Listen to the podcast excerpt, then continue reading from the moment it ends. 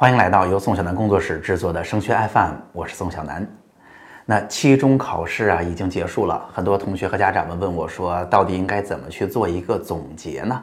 那相信很多同学啊，班级题里边啊，班主任老师都会要求大家现在就要去写一些总结的内容了。但是这些总结到底应该从哪些方向去回顾这一次期中考啊？有没有一个清晰的逻辑表格、条条框框，把他们思考清楚？这些问题答好了，那嗯，我就对这一次考试有一个清晰的认识，下面也能够有一个清晰的规划了呢。那今天的节目，我就给大家这样一个表格或者这样一个做总结的方案。那今天的节目呢，主要分为两个部分哈。第一个，其实，在考试结束之后还没出分的时候，大家就应该做一个小总结了。那这个事儿啊，过去我也不是很重视，但是最近跟一个啊非常资深的高三班主任老师聊了个天儿，我会发现，嗯，还是挺有用的。我要说给大家听。那第二部分当然就是出分之后，老师讲过试卷之后的大总结了。那这里边当然就有很多门道了啊，我挨个给大家一说。咱们先说这个没出分之前的小总结吧。这次总结都要总结些什么东西啊？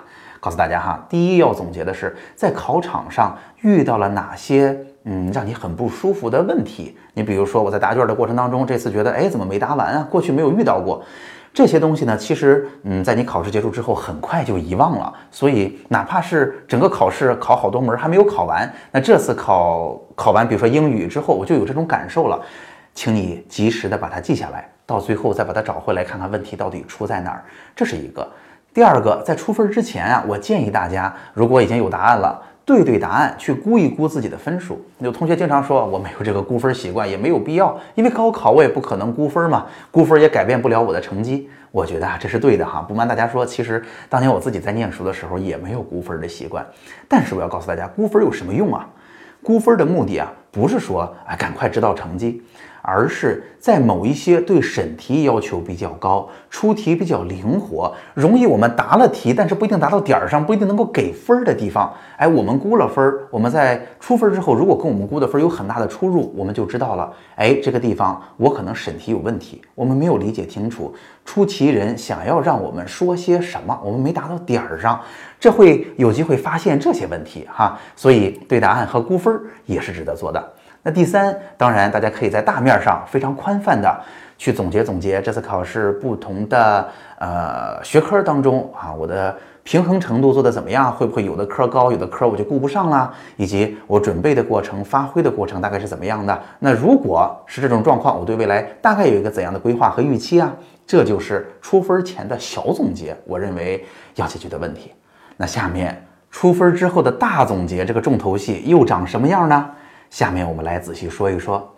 之前我给大家说过，在我的逻辑框架里呢，我会把提分的方法听分为四种，分别是基础知识、学习方法、应试技巧和考试的心态。那我也把老师们经常说的啊，你知识有没有落实啊？你审题有没有问题啊？等等这些事儿，也把它放在这四个篮子里，逐个讲给大家听哈。首先。基础知识和学习方法方面，现在要去总结的是，我们高三到目前为止所复习的所有知识，是不是已经落实好了？什么叫落实好了？就是你会了，你就能把它用出来，而且能把题做对。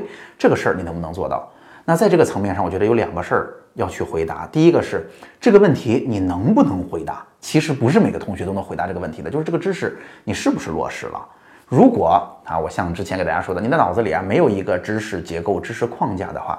其实我们越学知识越多，这些知识我们靠硬记是不可能记住的。这个问题你是回答不了的啊！你都不知道我学了哪些，哪些东西是掌握了，哪些知识丢分了，你是没有办法把它们逐一啊把它理清的。所以。如果你还没有能够理清这件事儿，我建议大家还是要在一轮复习当中把握着最后一个讲的内容比较多，然后让大家从头地毯式的过一遍的机会，把知识结构牢牢的长在脑子里，或者重新把它建立起来。那如果能回答这个问题了，下面就要把试卷上区分清楚哪些在我的知识结构里已经掌握好了，已经安全了，哪些在我的知识结构里丢分了啊，并没有掌握好，以及这次考试。找出了哪些新东西，在我的知识结构里压根儿没有，我应该先把它放上。之后我的任务也是要把这些变成掌握好的。那如果这几个问题能回答完，那么知识是不是落实了就已经解决好了。而且知识是不是落实好了呢？很大程度上最后能够决定我们基础知识的分数能不能够拿到。所以在一轮复习当中狠抓落实，建立知识结构特别关键。第二呢，咱们再来说说跟应试技巧有关的部分，这包括了第一个啊，答题的时间安排，咱们答题的速度怎么样？第二个，答题的规范啊，我写上去是不是分数能够尽可能的抓得住？第三是审题，我们是不是能够猜到出题者的意图，答出来是不是这个样子？是不是能够踩点给到分儿？第四，我们的计算能力怎么样？会不会题目想对了，最后算错数了？那对于每一个单项，其实在不同学科里边都有体现。你比如说答题规范，我们可以说数学是有答题规范的，对吧？我理解清楚这个题目的意思了，我的逻辑能不能写得清楚，能不能把每一分都拿到手里？那语文也有答题规范呀，现代文阅读、作文能不能把字写的规范？然后呃，答题目的时候能不能猜到出题者想让我们答什么？把那些点都给它答全。审题啊，刚才语文这个包括了一部分，再包括了，尤其是像啊历史、政治，有的时候物理、化学题目出的比较灵活，我们能不能答到点儿上？以及计算，计算当然就是以数学和物理为主了，能不能把数字都给它算对？其实我认为，在每一个学科，大家可以列个表，不同的学科把这几点都列上，然后挨个的去处理，看看有没有遇到什么状况，以后应该怎么解决。好，这是应试技巧相关的。第三，我想说的当然就是跟考试心态很有关的了。在这儿，我提醒两点。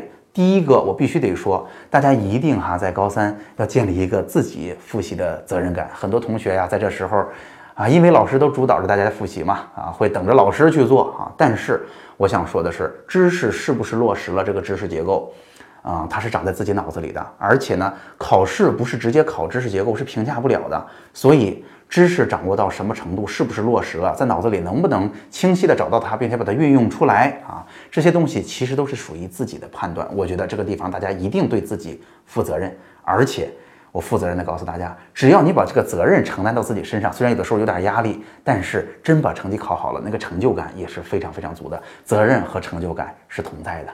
那同时我要要提醒大家，高考这个事儿哈，其实它的工作量还是非常非常大的，难度也是在的。那有些同学呢，高一高二的时候可能就是天赋特别好，那每一学期的知识量呢，并不是太多，所以期末考试的时候也不用特别费劲儿，甚至哈临时抱佛脚都能够把成绩考得挺好。但是来到高三，这已经不可能了。高三考的理论上说是四五个学期知识的总和，这么多知识，你如果没有方法，如果不下力气。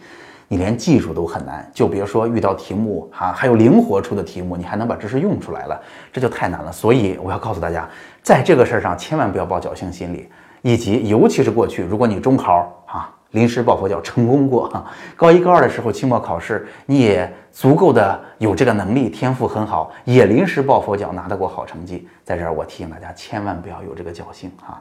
高考的知识量和知识的难度真的都够喝一壶的。没有办法不下力气是绝对搞不定的。好，那总结一下今天的节目吧。今天的节目主要是为大家分享了一下期中考试之后，大家应该用一个怎样的规范、怎样的思路去总结，会有一个最好的效果。这包括了两大块儿，一个是出分之前的小总结，和出分之后老师讲评过试卷之后的大总结。相信这么总结完，我们已经可以为下一次考试指明方向了。